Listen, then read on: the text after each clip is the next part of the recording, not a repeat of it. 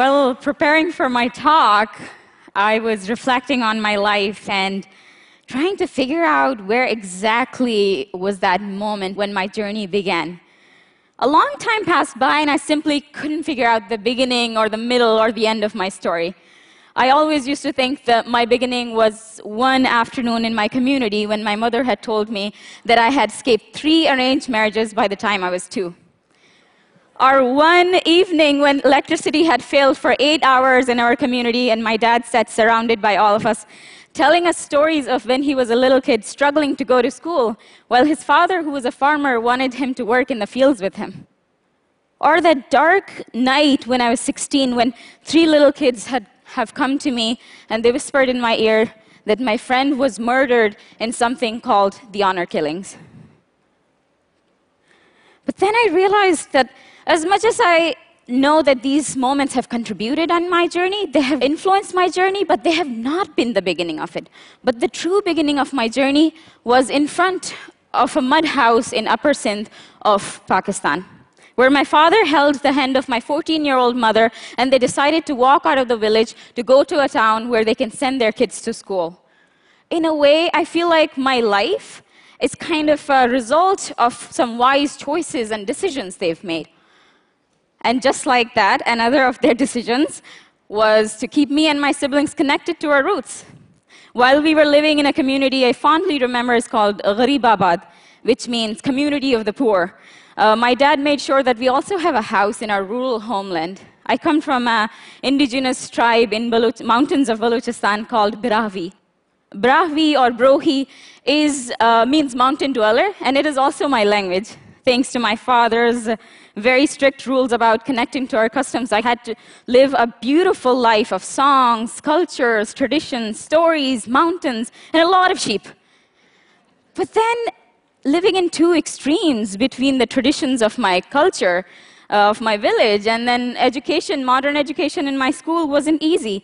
I was aware that I was the only girl who got to have such freedom, and I was guilty of it. While going to school in Karachi and Hyderabad, a lot of my cousins and childhood friends were getting married off, some to older men, some in exchange, some even as second wives.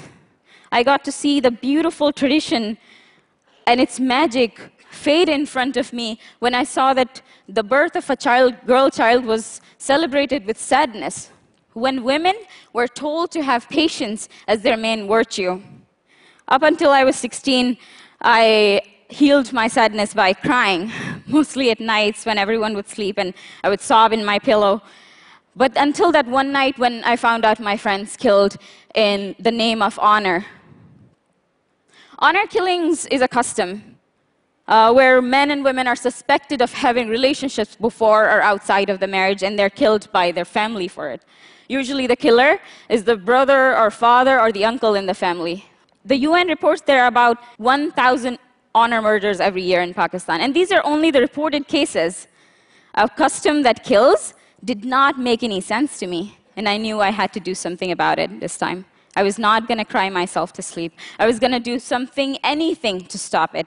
I was 16. I started writing poetry and going door to door, telling everybody about honor killings and why it happens, why it should be stopped, and raising awareness about it until I actually found a much, much better way to handle this issue. In those days, we were uh, living in a very small, one roomed house in Karachi every year during the monsoon seasons, our house would flood up with water and uh, rainwater and sewage, and my mom and dad would be taking the water out. In those days, my dad brought home a huge machine, a computer.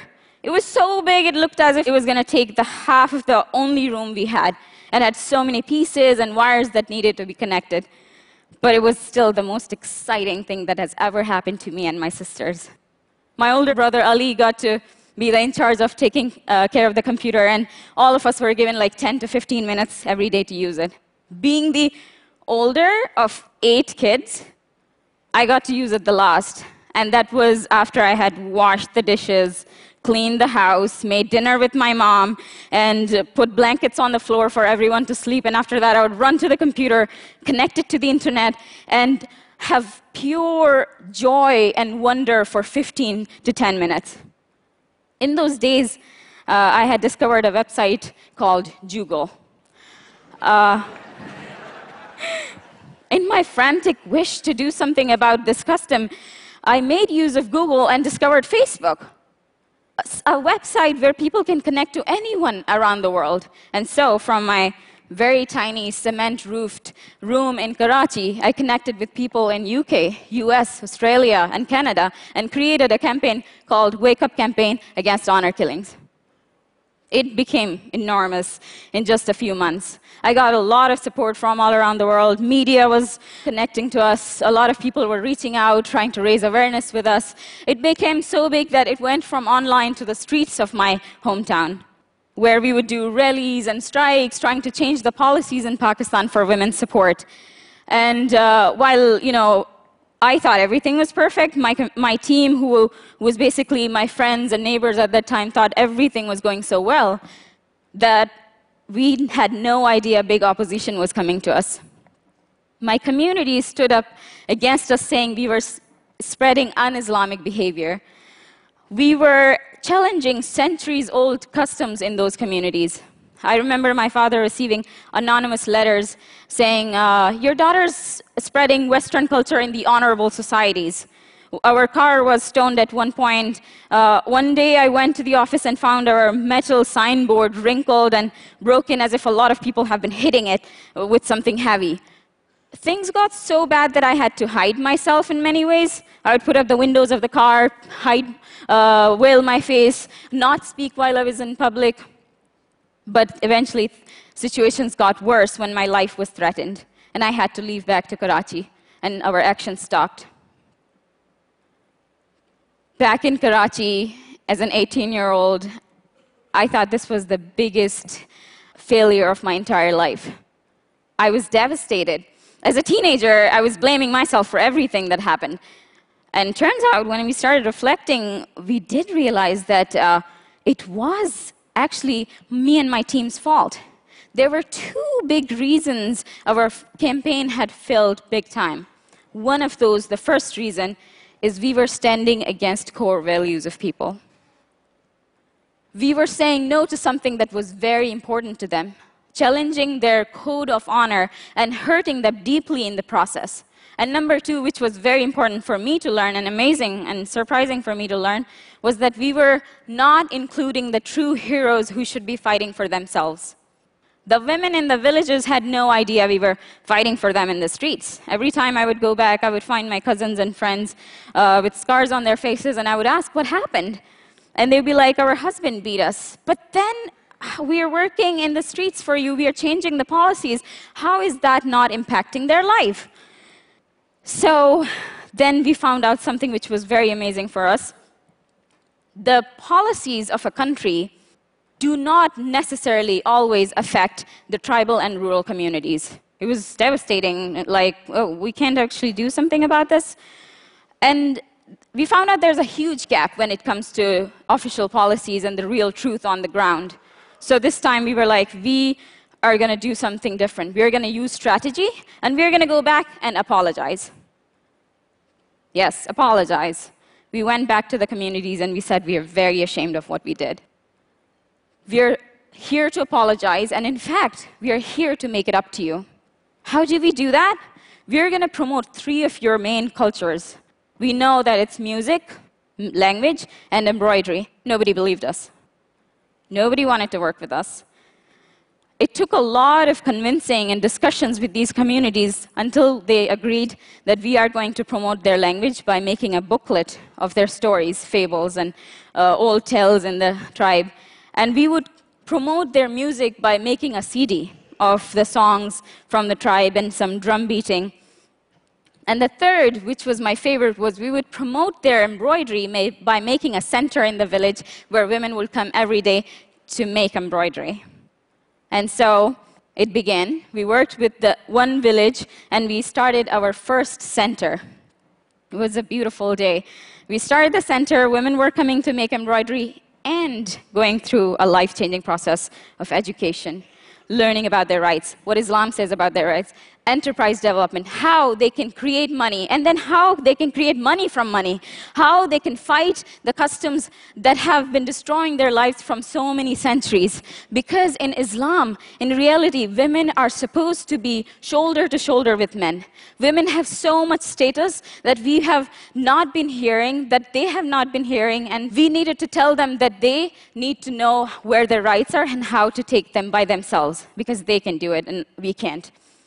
So this was the model which actually came out very amazing. Through embroidery, we were promoting their traditions. We went into the village, we would mobilize the community, we would make a center inside where 30 women will come for six months to learn about value addition of traditional embroidery, enterprise development, life skills, and basic education, and about their rights and how to say no to those customs and how to stand as leaders for themselves and the society.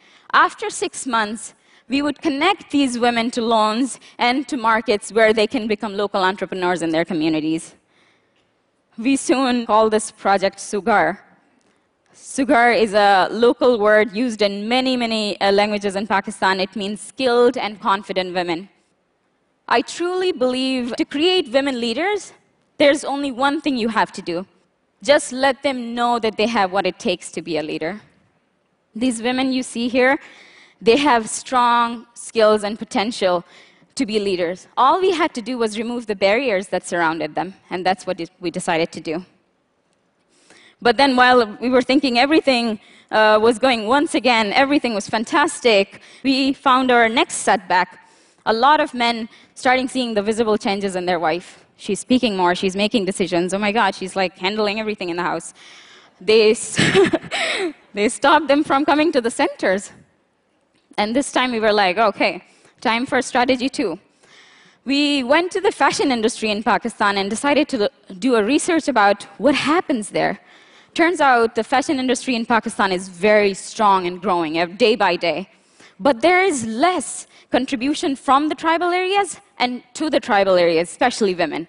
So we decided to launch our first ever tribal women's very own fashion brand, which is now called Nomads. And so women started earning more, they started contributing more financially to the house, and men had to think again before saying no to them when they were coming to the centers. In Thank you. Thank you. In 2013, we launched our first Sughar hub instead of a center. We partnered with TripAdvisor and created a cemented hall in the middle of a village and invited so many other organizations to work over there. We created this platform for the nonprofits so they can touch and work on the other issues that so, uh, Sughar is not working on, which would be an easy time for uh, place for them to give trainings, use it as a farmer school, even as a marketplace, and anything they want to use it. And they have been doing really amazing. And so far, we have been able to support 900 women in 24 villages around Pakistan.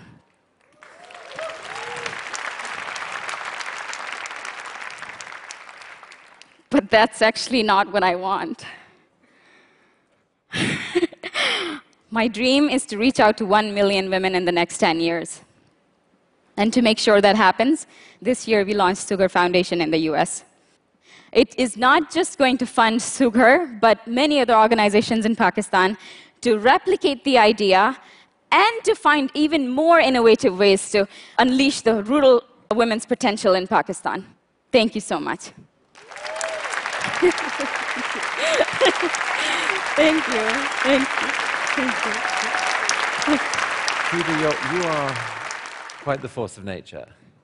I mean, it, the story in many ways just seems um, beyond belief. It's, it's incredible that someone so young could achieve this much with so much force and ingenuity. Um, so I guess one question, I mean, this is, this is a spectacular dream to reach out and empower a million women.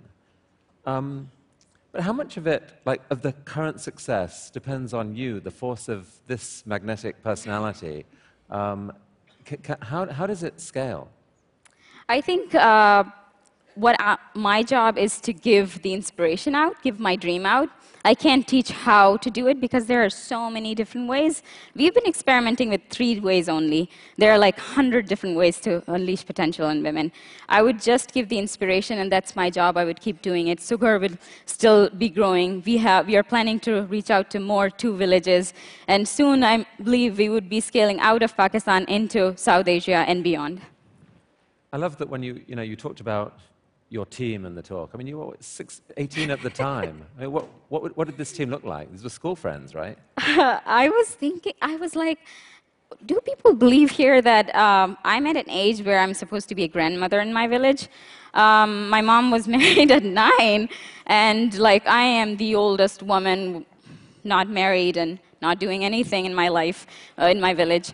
wait, wait, wait, wait. Not, not doing anything. No. You're right.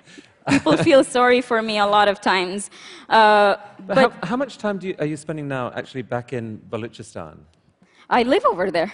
I live, uh, we live between still Karachi and Balochistan. My siblings are all going to school. Uh, I'm still the older of eight siblings. But what you're doing is, is definitely threatening to some people there. I, how do you handle safety? Do you feel, do you feel safe? Are there, are there issues there?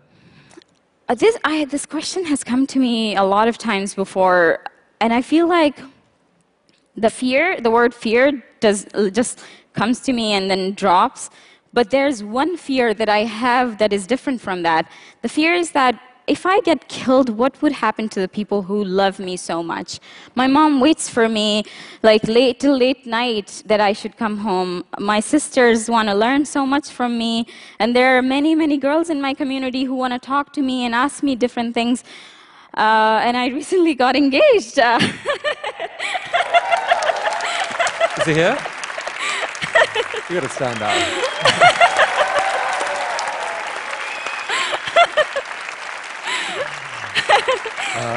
Uh, escaping, escaping arranged marriages, I chose my own husband like across the world in LA.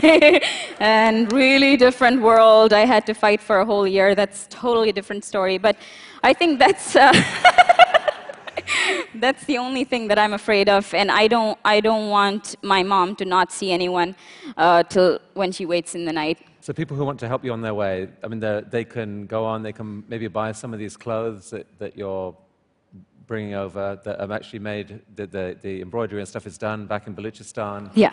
Or they can get involved in the foundation. Definitely. We are looking for as many people as we can because now that the foundation's uh, beginning, in the beginning process, I'm trying to learn a lot about how to operate, how to, you know, uh, get funding or reach out to more organizations, and especially in the e-commerce, which is very new for, I mean, I'm not a fashion person, believe me. Well, it's been it's been incredible to have you here. Please Chris, oh my go God, on being thank courageous, you. go on being smart, and please stay safe. Thank you so Thank much. you, Khalida. Thank you. Thanks a lot.